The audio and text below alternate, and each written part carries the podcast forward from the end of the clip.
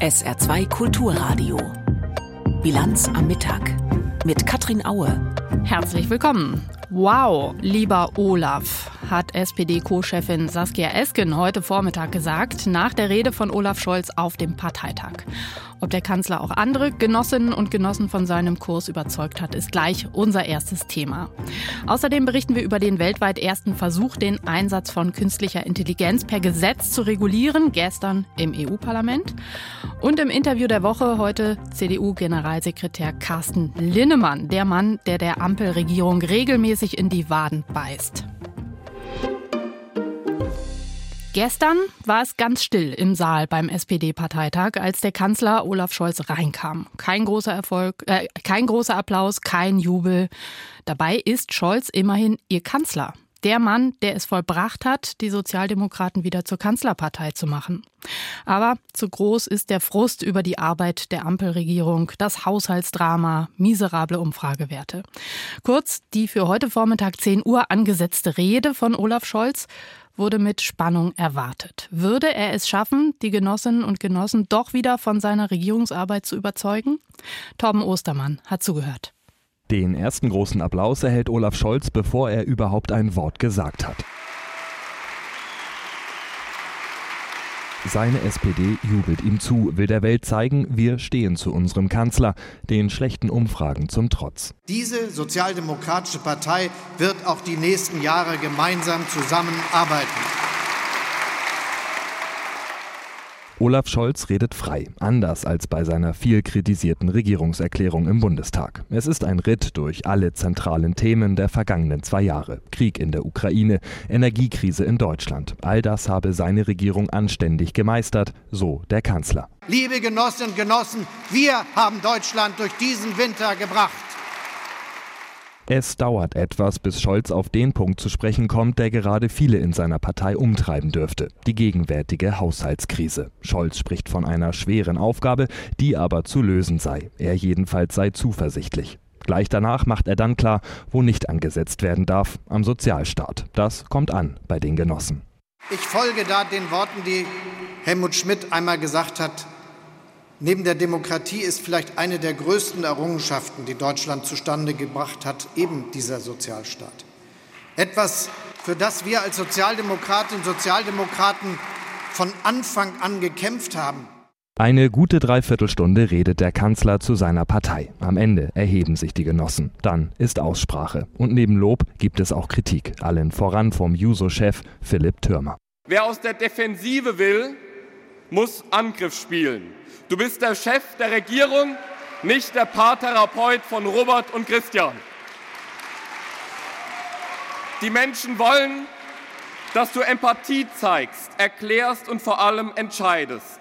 Spätestens jetzt dürfte der Bundeskanzler wieder auf dem Boden der Tatsachen angekommen sein. Der SPD-Parteitag läuft noch bis morgen in Berlin. Eine temporäre Feuerpause gab es bislang im Gaza-Krieg. Die Hamas und ihre Verbündeten haben sie vorzeitig beendet, indem sie wieder Raketen aus dem Gazastreifen auf Israel abfeuerten. Seitdem läuft auch die israelische Gegenoffensive wieder und die humanitäre Lage im Gazastreifen könnte dramatischer kaum sein. Im UN-Sicherheitsrat hat deshalb eine Gruppe von Staaten gestern versucht, eine Resolution zu verabschieden, die eine neue Waffenruhe fordert. Aber das ist gescheitert. Antje Passenheim berichtet. Als es endlich zur Abstimmung kam, schienen alle die Luft anzuhalten. Am Ende hatte die Mehrheit im Saal doch gehofft, etwas zu bewegen. Stundenlang hatten sie gerungen, um den Resolutionstext annehmbar für alle zu machen. Doch es scheiterte an der fehlenden Verurteilung der Hamas-Terrorakte vom 7. Oktober. Es scheiterte an diesem Einsatz, erklärte der, der die Hand zum Veto gehoben und die Resolution damit ausgebremst hatte, der stellvertretende UN-Botschafter der USA, Robert Wood. Wir sind sehr enttäuscht darüber, dass die Autoren dieser Resolution weder den Opfern dieser abscheulichen Attacken ihr Beileid ausgesprochen, noch deren Mörder verurteilt haben. Das ist unfassbar. Auch würde die sexuelle Gewalt der Hamas-Täter gegen israelische Frauen nicht in der Erklärung erwähnt. Dabei habe der Sicherheitsrat in den vergangenen 20 Jahren wiederholt unterstrichen, dass solche Gewalt in Konflikten ernst genommen werden müsse. Washingtons Gesandter betonte auch, der Text habe nicht das Recht Israels auf Selbstverteidigung anerkannt. Ein dauerhafter Waffenstillstand könne unter diesen Voraussetzungen nicht zu einem nachhaltigen Frieden führen. Die USA hatten mehrfach betont, Vorstöße per Resolution im Sicherheitsrat könnten die laufenden diplomatischen Bemühungen vor Ort gefährden. Beschleunigt hatte die Sitzung UN-Generalsekretär Antonio Guterres selbst. Er hatte den Sicherheitsrat durch eine ungewöhnliche Maßnahme massiv zu dem Treffen gedrängt. Der Generalsekretär hatte sich auf Artikel 99 der UN-Charta berufen. Dieses Instrument erteilt ihm die Befugnis, in die Agenda des Sicherheitsrats einzugreifen. Er warnte vor einer humanitären Katastrophe im Gazastreifen und rief die Mitglieder auf, eine sofortige humanitäre Waffenruhe zu fordern. Die Menschen im Gazastreifen blicken in den Abgrund. Die Weltgemeinschaft muss alles ihr Mögliche tun, um ihre Qual zu beenden. Guterres wiederholte seine Warnung. Das System für humanitäre Hilfe im Gazastreifen stehe kurz vor dem Kollaps. Die öffentliche Ordnung breche zusammen. Unter den rund 17.000 getöteten Palästinensern seit Beginn der israelischen Militäroffensive seien auch 130 UN-Mitarbeiter, so viele wie noch nie in einem Konflikt, klagte ihr oberster Chef. Einige unserer Mitarbeiter nehmen ihre Kinder mit zur Arbeit, damit sie wissen, dass sie zusammen überleben oder zusammen sterben. Und wie sieht es jetzt ganz aktuell aus im Gazastreifen? Clemens Fehrenkotte mit dem Wichtigsten. Einwohner sowie die israelische Armee berichteten übereinstimmend von heftigen Kämpfen, sowohl im Norden als auch im Süden des Gazastreifens. In Khan Yunis im Süden habe es während der vergangenen Nacht heftige Bombardements und Artilleriebeschuss gegeben. Ein israelischer Brigadegeneral erklärte in einer Videobotschaft aus Khan Yunis, dass seine Einheiten von Haus zu Haus und von Tunnelschacht zu Tunnelschacht kämpfen würden. Unterdessen erklärte das UN-Büro für humanitäre Zusammenarbeit OCHA am Morgen, allein die Region um die südliche Stadt Rafah sei nahezu das einzige Gebiet im Gazastreifen, in dem die Verteilung von Hilfsgütern noch möglich sei. Der Vizechef des UN-Welternährungsprogramms, der schwedische Diplomat Saku, sprach bei einer Kurzvisite in Rafah gestern von einer Zitat unhaltbaren Situation. Die Hälfte der Bevölkerung im Gazastreifen hungere angesichts des Chaos und der aktiven Kämpfe sei es nicht möglich, die Arbeit zu leisten, die notwendig sei, um diesen massiven Bedarf zu decken. Vor ein paar Tagen hat ChatGPT seinen ersten Geburtstag gefeiert. Spätestens seit letztem Winter ist klar, künstliche Intelligenz wird unser aller Leben ganz schön umkrempeln. Die Arbeitswelt, Mobilität, Medizin, einfach alles. Aber immer war auch klar, KI birgt auch Gefahren. Und die müssen wir möglichst klein halten, bevor es zu spät ist. Gestern Abend hat das EU-Parlament einen ersten Schritt zur Regulierung von künstlicher Intelligenz gemacht mit dem sogenannten AI Act. Katrin Schmid berichtet. 38 Stunden Verhandlungen über drei Tage und am Ende steht die politische Einigung auf das erste künstliche Intelligenzgesetz weltweit. Europa werde also der erste Kontinent, betont EU-Binnenmarktkommissar Thierry Breton, der klare Regeln für die Nutzung von künstlicher Intelligenz setzt. Für.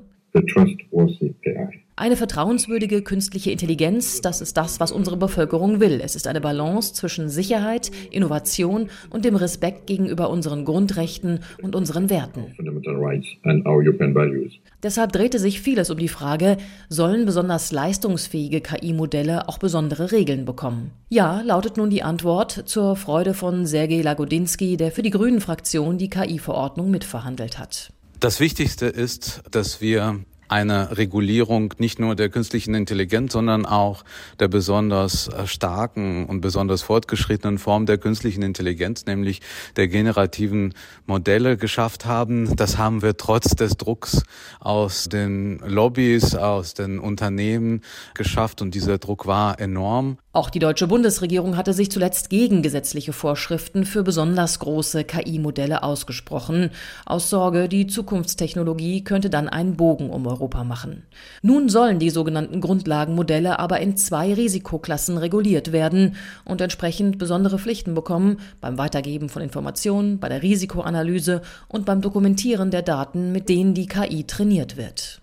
Diese Grundlagenmodelle sind besonders wirkmächtige Modelle. Das größte derzeit heißt GPT-4 und es ist auch Basis für das bekannte Sprachmodell ChatGPT. Es kann aber auch in andere Anwendungen einfließen, etwa in Software von Krankenhäusern, Anwaltskanzleien und Personalabteilungen oder in Chatbots im Kundendienst. Deshalb ist die Entscheidung nun auch gut für europäische Unternehmen, besonders kleine und mittelständische, sagt FDP-Europaabgeordnete Svenja Hahn, die für ihre Fraktion das KI-Gesetz verhandelt hat. Damit sie sichere Systeme bauen können, wenn sie auf Systeme wie ChatGPT aufsetzen und eben nicht alleine auf den Compliance-Kosten sitzen bleiben oder gar verantwortlich für Fehlfunktionen dieser Systeme sind. Die größte Streitfrage im gesamten KI-Gesetz blieb aber bis zuletzt, inwieweit darf künstliche Intelligenz im öffentlichen Raum eingesetzt werden, etwa zur Strafverfolgung. Das Europaparlament wollte automatisierte Gesichtserkennung verbieten. Viele EU-Staaten, außer Deutschland, forderten aber deutlich mehr Möglichkeiten. Nun soll die biometrische Identifizierung künftig in engen Grenzen möglich sein. Parlamentarierin Hahn. Uns ist es aber gelungen, entscheidende rechtsstaatliche Hürden einzuziehen, nach denen die Technologie jetzt nur eingesetzt werden darf zur gezielten Identifizierung von explizit wegen der Ausübung sehr schwerwiegender Verbrechen konkret gesuchter Personen. Dazu gehören etwa Entführung oder Vergewaltigung. Auch Opfer schwerer Straftaten und Vermisste dürfen gezielt gesucht werden. Im Interview der Woche heute CDU-Generalsekretär Carsten Linnemann nach den Meldungen von Tanja Philipp Mura. Auf der UN-Klimakonferenz in Dubai hat die Welthungerhilfe den kompletten Ausstieg aus den Energieträgern Kohle, Öl und Gas gefordert. Der Vorsitzende der Hilfsorganisation Mogge sagte der neuen Osnabrücker Zeitung, es müsse im Abschlussdokument ein Bekenntnis zu einem geordneten und fairen Ausstieg geben. Bisher seien die Ambitionen für eine Nachbesserung der nationalen Klimaschutzpläne noch ungenügend. Die Konferenz soll planmäßig am Dienstag enden. Bei den Tarifverhandlungen für rund 1,1 Millionen Beschäftigte im öffentlichen Dienst der Länder gibt es noch keinen Durchbruch. Die Gespräche von Gewerkschaften und Arbeitgebern in der dritten Tarifrunde dauerten bis in die Nacht. Sie sollen heute fortgesetzt werden. Verdi und der Beamtenbund fordern 10,5 Prozent mehr Geld, jedoch mindestens 500 Euro mehr im Monat. Die Tarifgemeinschaft deutscher Länder hat das mit Verweis auf die angespannte Haushaltslage bisher abgelehnt abgelehnt. Der Beginn der geplanten staatlichen Förderung für den Einbau klimafreundlicher Heizungen könnte sich verzögern. Die Bild-Zeitung berichtet unter Berufung auf Kreise der staatlichen Förderbank KfW wegen der ungeklärten Haushaltslage seien die Förderanträge erst später als vorgesehen verfügbar.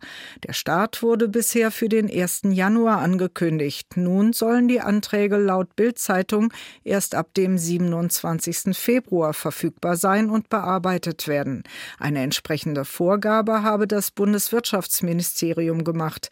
Auch die Höhe der Fördersumme sei noch unklar. SR2 Kulturradio.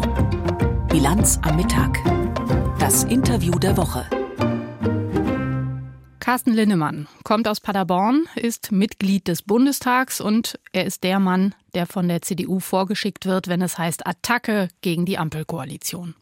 Der CDU-Generalsekretär will zum Beispiel das Bürgergeld kürzen, die Kindergrundsicherung gar nicht erst in Kraft treten lassen und grundsätzlich findet er Schluss mit der Ampel, die CDU sei bereit für Neuwahlen. Grundlage dafür soll das neue Programm der Christdemokraten sein, das am Montag offiziell vorgestellt wird. Unser Hauptstadtkorrespondent Uli Haug hat Carsten Lindemann befragt. Das Interview der Woche mit Uli Haug und einem CDU-Generalsekretär Carsten Linnemann, für den aktuell alles nach Plan zu laufen scheint. Die Umfragen sind gut, zumindest auf Bundesebene. Wohl auch, weil die Bundesregierung ein chaotisches Bild abgibt und es beispielsweise nicht schafft, noch in diesem Jahr einen vollständigen Haushalt für 2024 aufzustellen. Herr Linnemann, zu Beginn, welche Folgen dürfte das aus Ihrer Sicht haben? Ja, ich habe heute den ganzen Tag auch im Auto telefoniert. Es gibt halt eine unglaubliche Verunsicherung im Land. Da ist ja jetzt keiner so tief im Thema, dass der weiß, wie viele Milliarden und Einzelpläne und dieses ganze Fachjargon, was wir hier benutzen, mhm. sondern die spüren einfach, da gibt es eine Regierung, die ist sich erstens nicht einig und zweitens strahlt die nicht Zukunft aus. Hat sich selbst die Überschrift gegeben, Fortschrittskoalition und jetzt ist es eine Abstiegskoalition. Und das ist im Moment die Stimmung im Land. Das heißt, es ist vor allem kein technisches, sondern eher ein psychologisches Problem? Beides, natürlich auch psychologisch. Wenn Sie eine Regierung haben und die streitet sich und kommt nicht weiter, ist es natürlich ein Problem, aber natürlich auch faktisch. Wir haben halt zwei ganz große Themen, wo ich jeden Tag darauf angesprochen werde. Das ist auf der einen Seite die Situation in der Wirtschaft und auf der anderen Seite das Thema Migration. Und da gibt es keinen Plan, nicht im Ansatz, wie man das bewältigen will. Im Gegenteil, der Kanzler hat vor einem halben Jahr noch von einem Wirtschaftswunder fabuliert und das ist natürlich bitter. Jetzt denkt man, ich bin Generalsekretär der CDU, ich muss das jetzt sagen. Nee, es ist schon nicht ohne im Moment. Man muss aufpassen, dass es nicht irgendwann einen Kipppunkt gibt. Und nach diesem Kipppunkt kommt man nicht mehr zurück. Und deshalb glaube ich, müssen wir alle ein Interesse haben in Deutschland, dass es wieder vorangeht. Dann lassen Sie uns mal zu Ihren Ideen kommen. 17 Milliarden Roundabout äh, müssen gefüllt werden. Das ist das Loch, was es im Haushalt 2024 gibt. Welche Vorschläge haben Sie denn konkret, wo man einsparen könnte? Sie sind Opposition, da muss man es oftmals nicht so genau nehmen, aber wo würden Sie einsparen? Als erstes muss man noch mal sagen, dass diese Regierung den Menschen zu viel versprochen hat. Sonst wäre es doch gar nicht zu dieser Situation heute gekommen. Man hat im Wahlkampf den Mund zu voll genommen, hat Versprechungen gemacht, hat das irgendwie versucht zu finanzieren. Heute wissen wir, es war ein Trick, es war eine Manipulation. Und jetzt haben wir den Salat. Also im Sozialbereich? Wir werden am Montag ähm, unser neues Grundsatzprogramm verabschieden. Wir werden uns ein ganz neues Programm geben. Eine neue CDU ist da.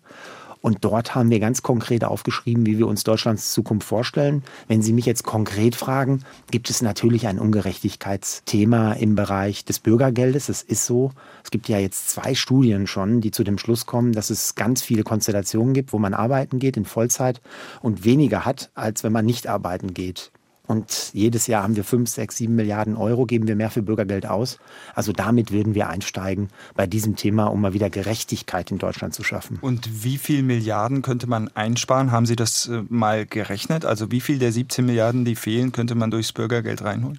Also erstmal die Zahlungen, die man spart, wenn man nicht mehr Bürgergeld erhält, liegen bei rund 700 Millionen Euro pro Jahr. Aber jetzt muss man ja rechnen, wenn man die Menschen in Arbeit bringt, dann kommen ja Sozialversicherungsbeiträge rein und man zahlt Steuern und dann kommt man irgendwo auf zweieinhalb, drei Milliarden Euro pro 100.000 Bürgergeldempfänger, die arbeiten gehen. Wenn Sie da auf eine Million kommen, sind es hinterher 30 Milliarden. Das ist sehr viel Geld. Das wird von heute auf morgen nicht funktionieren. Aber in den nächsten zwei, drei Jahren wird das funktionieren. Wir werden dieses Bürgergeld in dieser Form wieder abschaffen und werden für Gerechtigkeit sorgen, indem wir die Menschen unterstützen, die wirklich Hilfe bedürften. Vielleicht sogar noch mehr als heute. Und auf der anderen Seite, finde ich, muss jeder einer Arbeit nachgehen, der auch arbeiten gehen kann. Ist das denn geeint auch mit dem äh, Arbeitnehmerflügel CDA? Da hat man ja ganz andere Töne gehört, also was Abschaffung des Bürgergelds oder was grundsätzlich die Diskussion um soziale Kürzungen angeht. Es gibt zwei Themen beim Bürgergeld. Einmal geht es um das Thema 12 Prozent Bürgergelderhöhung.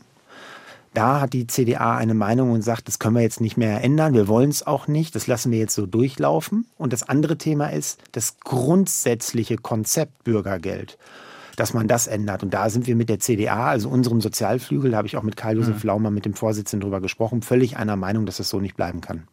Das heißt, es würde dann etwas Ähnliches geben, das aber dann auch nicht mehr Bürgergeld heißt? Oder was, was würde das ausmachen? Also ich habe mir die Systeme angeschaut in den Niederlanden. Ich habe mir die Systeme in Dänemark angeschaut durch äh, Videoschalten, die ich mit den Experten dort hatte und war selbst auch in Japan. Ich finde das in Dänemark und in den Niederlanden nicht schlecht, dass man sagt, irgendwo nach drei oder sechs Monaten muss man eine Arbeit annehmen. Wenn man das nicht macht, gibt es harte Sanktionen. Gerade bei den jüngeren Menschen sind die dann sehr hart. Und ich finde das auch richtig. Ich meine, wir haben ja keine, Gott sei Dank, keinen Arbeitszwang in Deutschland, auch keine Arbeitspflicht. Niemand muss arbeiten. Aber man muss halt wissen, wenn ich Sozialleistungen erhalte und arbeiten kann, dann kann ich nicht erwarten, dass das andere für einen bezahlen, die jeden Tag arbeiten gehen. Und da wollen wir ran. Welche Vorschläge haben Sie noch? Ansonsten ähm, finde ich, müssen wir als Politik mit gutem Beispiel vorangehen. Wir können hier nicht jedes Jahr 1000 Beamte neu einstellen. Die Ministerien wachsen immer mehr auf. Ich finde auch, dass wir viel mehr machen müssen für äh, Bildung und Kinder, aber viel gezielter. Also diese Kindergrundsicherung, die jetzt geplant ist, wird dafür sorgen, dass wir 5000 neue Stellen bekommen im öffentlichen Dienst. Das Geld geht in Bürokratie, nicht in die jungen Leute. Kindergrundsicherung ab 2025 kann man da noch mal was nach hinten verschieben oder? Ich würde das ganz sein lassen, weil man schafft wieder nur Bürokratie. Und sorgt nicht dafür, dass Kinder etwas bekommen. Ich würde vorsichtig sein mit den ganzen Geldern. Ich würde in die Infrastruktur investieren, dass wir Kitas haben, dass Kinder ein Mittagessen haben, ein warmes Mittagessen. Das ist es doch, was wir brauchen. Also Infrastruktur stärken anstatt äh, von persönlicher Zahlung an Bedürftige. Also natürlich brauchen wir wegen Karlsruhe immer eine Unterstützung, dass das Existenzminimum sichergestellt mhm. ist. Aber dieser ganze Bürokratieaufbau, ich meine, ich habe mir das angehört, es haben fast alle Experten gesagt, Landkreistag, Städtetag, dass das ein ziemlicher Wahnsinn ist. Man redet jeden Sonntag über Bürokratieabbau und will 5000 neue Beamte einstellen. Das geht einfach nicht. Es gibt unterschiedliche Vorhaben, beispielsweise die Schuldenbremse auszusetzen. Das ist das, was die SPD bevorzugt, weil man eben sagt, man ist weiterhin in einer Notlage, auch durch den andauernden Ukraine-Krieg beispielsweise. Da gibt es zumindest eine Minderheit, wenn man sich die Umfragen anschaut, aktuell, auch der CDU-Anhänger, rund ein Viertel, die sich das vorstellen könnten für 2024. Können Sie sich das vorstellen oder soll das über Sparmaßnahmen erfolgen, also die Einsparungen? Es gibt noch eine dritte Möglichkeit, dass wir einfach mal wieder wachsen. Ich meine, wir haben das vielleicht verlernt. Wir sind dieses Jahr das einzige Land weltweit unter den Industrieländern, was nicht richtig wächst. Mhm. Ähm, wenn wir dieses Jahr im Durchschnitt so wachsen würden wie die Europäische Union, hätten wir 20, 25 Milliarden mehr an Steuereinnahmen. Aber nichtsdestotrotz gibt es ja, das wissen Sie auch, auch in der CDU Ministerpräsidenten, die äh, das Thema Schuldenbremse anders sehen als die Parteispitze, als Sie, als Friedrich Merz. Schauen wir mal auf, auf Subventionen auch. Also wir haben in Ostdeutschland beispielsweise in Sachsen-Anhalt die Ansiedlung von Intel. Wir haben in Dresden äh, Ansiedlungen von, von Chipfabriken. Wir haben es im Saarland mit Wolfspeed. Sollten dafür Gelder ausgegeben werden, Subventionen gezahlt werden? Sind diese Milliarden tatsächlich nötig, weil wir es schlicht und einfach nicht auf die Reihe bekommen haben? Oder würden wir diese Chips im Zweifelsfall auch aus anderen Ländern bekommen? Also erstmal, Herr Haug, habe ich Verständnis für einige Kollegen in den Ländern, die unter Druck stehen. Aber in den Ländern muss man auch sagen, hat man ja eine eigene Schuldenbremse und kann sie auch aussetzen, so wie es jetzt Schleswig-Holstein macht. Und zum Zweiten, das war schon immer meine Art. Ich bin da ab und zu habe ich damit angestoßen, aber ich finde, diese Planungssicherheit ist das A und O. Wie das jetzt mit den Subventionen für Intel ist, man kann darüber streiten, ob das richtig ist oder nicht, aber es ist entschieden worden. Nehmen Sie das Beispiel Rente mit 63, fand ich persönlich einen Fehler, weil es nicht für mhm. diejenigen da war, die wirklich körperlich nicht mehr können. Aber ich sage heute, wir lassen das jetzt auslaufen und stoppen das nicht, weil die Leute planen damit. Und deswegen würde ich nicht da dran gehen, sondern ich würde jetzt wirklich überlegen, das ist ja auch eine Chance eigentlich für diese Regierung. Die könnten ja jetzt zum Jahreswechsel einen Plan machen für die nächsten zwei, drei, vier Jahre. Es muss ja nicht Agenda 2030 heißen, aber irgendwie so ein Zukunftskonzept, so ein Plan. Und das ist ja eine Riesenchance, dass man sagt, es gibt zehn Punkte, was wir jetzt angehen. Und dann sind Sparmaßnahmen mit drin oder das, was man in Zukunft nicht so machen kann. Und gleichzeitig gebe ich dem Land wieder das Gefühl, da gibt es eine Regierung, die hat einen Plan. Sie haben es gerade schon mal erwähnt. Am Montag gibt es ein neues Grundsatzprogramm. Das letzte stammt aus dem Jahr 2007. Da ist das iPhone 1 auf den Markt gekommen damals. Ja, genau. Wie heißt Ihr neues? Der Arbeitstitel ist In Freiheit leben das Thema Freiheit ist ja extrem wichtig auch für meine Partei. Und das kann es ja nur geben, wenn es Sicherheit gibt. Und ich sag mal, Staaten sind ja in der Geschichte gegründet worden, allein aus Schutzinteressen. Der Staat schützt innenpolitisch, außenpolitisch, aber auch sozialpolitisch. Und das steht jetzt auf äh, nicht mehr sicheren Füßen für die nächsten fünf bis zehn Jahre. Das haben zumindest die Menschen im Gefühl. Und für was braucht man so ein Programm? Ich glaube, wir haben 2021, das muss man mal selbstkritisch sagen, die Wahl verloren, weil wir nicht mehr gut genug waren. Mhm. Und ich finde, alle 10, 15 Jahre, das gilt für alle Parteien, muss man sich mal wieder auf das besinnen, was eine Partei ausmacht. Und irgendwie hatte ich das Gefühl, in den letzten Jahren der Koalition, der großen Koalition, dass das irgendwie keinen Unterschied mehr macht, ob SPD und CDU. Das ist irgendwie so verwischt. Wir hatten drei große Koalitionen in den letzten 15, 20 Jahren. Das war einfach zu viel. Und dadurch haben wir uns abgeschliffen, auch inhaltlich. Und deshalb ist, glaube ich, so wichtig, dass wir mal wieder aufschreiben, was sind denn unsere Wurzeln? Das heißt, Sie können noch keine Details sagen. Wenn ich Ihnen jetzt sage, ähm, Stichwort Klimaschutz, Klimawandel, stehen da konkrete Konzepte drin, wie sich die Union künftig vorstellt, äh, Klimaschutz zu betreiben? Also grundsätzlich glaube ich, auch dieser Regierung ist das Hauptproblem, dass sie die Menschen nicht mitnehmen. Also dieses Heizungsgesetz, das war ja irgendwie so ein Top-Down-Ansatz, so in Befehlsmanier. Wir entscheiden jetzt oben, wie unten zu heizen ist. Und dass man dann auf die Wärmepumpe noch setzen musste.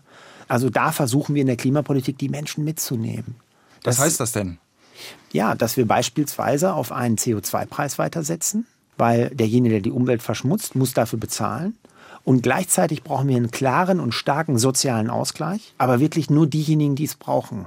Es hört sich jetzt sehr sozial an, aber da bin ich auch der Meinung, dass diese Regierung einen Riesenfehler macht, dass sie wie mit der Gießkanne, ja, alle Leute bekommen irgendwie eine Energiepauschale, ist doch irre, anstatt sich wirklich auf die zu konzentrieren, die es wirklich äh, brauchen. Also das ist unser grundsätzlicher Ansatz. Das Thema Atomkraft, wird das in Ihrem Grundsatzprogramm nochmal eine Rolle spielen? Weil eigentlich, wenn man RWE-Chef oder so liest, die Interviews, die er gibt, ist für den der Zug letztlich abgefahren. Weil ist doch klar, weil der kriegt doch große Subventionen für andere Wege. Richtig. Also ich bin jetzt so lange in der Politik, wenn man was will, kriegt man das auch hin. Also Sie würden die alten Atomkraftwerke ja. wieder hochfahren lassen. Ja, das Problem ist, die Industrie haut ab. Ne? Das ist das Problem. Es gibt kaum einen Chemiekonzern in Deutschland, der in diesem Jahr Gewinne macht. Die hauen alle ab.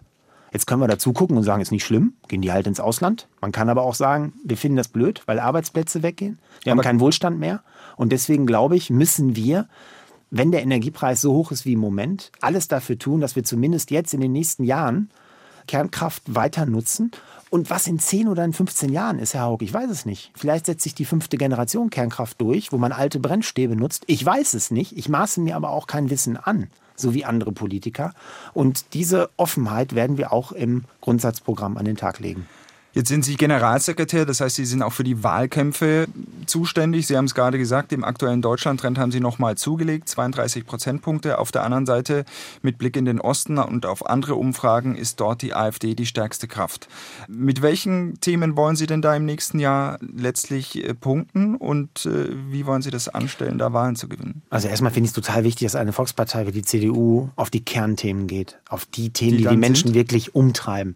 Ja, lebe ich sicher, erstens. Zweitens ist mein Geld sicher. Drittens ist mein Arbeitsplatz sicher. Und die Zukunft unserer Kinder. Wir haben eben über das Thema Klima gesprochen. Nehmen Sie das Thema Verschuldung noch mit hinzu. Ich würde es hinzunehmen, vielleicht andere Politiker nicht. Ich finde schon.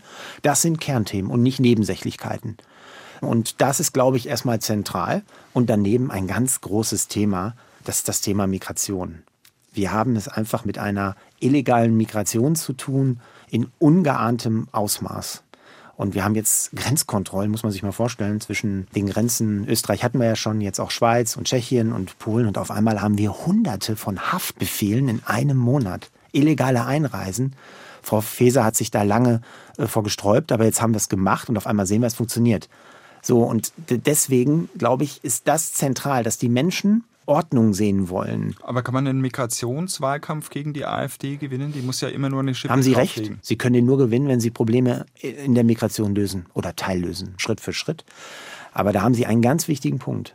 Wenn wir über die Themen nur reden, wenn ich jetzt nur über das Bürgergeld rede, aber hinterher nicht handle, geht das zugunsten von Protestparteien. So ist es auch bei Migration sehr stark. War auch übrigens der Fehler vor einigen Jahren, wo wir das Thema so hochgezogen haben. Sie müssen handeln als wir das Türkei-Abkommen damals gemacht haben, damals die Große Koalition, Angela Merkel hat das verhandelt, sind die Zahlen runtergegangen und auch die Protestparteien. Das ist wichtig, dass gehandelt wird. Sie haben das äh, Thema vorhin auch schon mal angesprochen, Stichwort äh, Wahlen, Neuwahlen. Bereiten Sie sich denn darauf vor? Ich würde sogar ehrlich sagen, dass wir jetzt soweit sind mit dem Grundsatzprogramm. Also vermutlich hätte ich vor einem halben Jahr auch gesagt, wenn es zu Neuwahlen gekommen wäre, wir packen das. Das hätten wir auch gepackt. Aber wenn ich ehrlich bin, sind wir jetzt erst so weit. Wir brauchten diese zwei Jahre, mhm. weil wir geschlossen sind. Klar, es gibt mal unterschiedliche Meinungen, wie jetzt, was Sie eben angesprochen haben, auch zum Thema Schuldenbremse. Aber ich finde, das muss eine Volkspartei aushalten, wenn wir normal und vernünftig miteinander umgehen. Sie können nicht bei Hunderttausenden von Mitgliedern ähm, oder im Bundesvorstand, glaube ich, sitzen 70, 80 Leute. Da können sie nicht immer einer Meinung sein. Wir müssen nur mit Anstand und vernünftig miteinander umgehen. Also wir haben eine Geschlossenheit erstens. Zweitens haben wir jetzt wieder ein Programm. Und drittens haben wir eine klare Führung bei uns. Friedrich Merz ist Fraktions- und Parteivorsitzender. Und ich finde, er macht das sehr, sehr gut. Er hat eine hohe Akzeptanz. Und deswegen sind wir jetzt so weit, dass wir in die Wahlen gehen könnten. Wenn Sie vorbereitet sind, dann würde das darauf hinauslaufen, dass Friedrich Merz hier Kanzlerkandidat wird. Er wäre auf jeden Fall, klar, jetzt erstmal, finde ich, grundsätzlich gesetzt, weil er Fraktions- und Parteivorsitzender ist und damit das Zugriffsrecht hat. Am Ende muss er es selber entscheiden. Natürlich muss die Partei mitgenommen werden, die Landesvorsitzenden. Aber das ist im Moment bei uns kein Thema, weil wir können nicht entscheiden, ob es Neuwahlen gibt. Die Vertrauensfrage können wir auch in der Form nicht stellen, sondern das muss die Regierung machen. Olaf Scholz muss es eigentlich entscheiden. Hat er und hat die Regierung noch die Kraft, zwei Jahre jetzt durchzuhalten und diesem Land mal einen Zukunftsatem zu verschaffen? Die Frage muss er beantworten. Wenn er die nicht hat, dann muss er es sein lassen und bitte auch sagen. Carsten Lennemann, CDU-Generalsekretär, im Interview der Woche befragt von Uli Haug aus dem ARD Hauptstadtstudio. Zum Wetter. Heute neblig trüb und ab dem Nachmittag auch wieder mit Schauern oder Regen. Die Höchsttemperaturen 6 bis 9 Grad. Morgen tendenziell trocken am Anfang, aber am Nachmittag wieder Regen. Das war die Bilanz am Mittag. Mein Name ist Katrin Aue. Tschüss.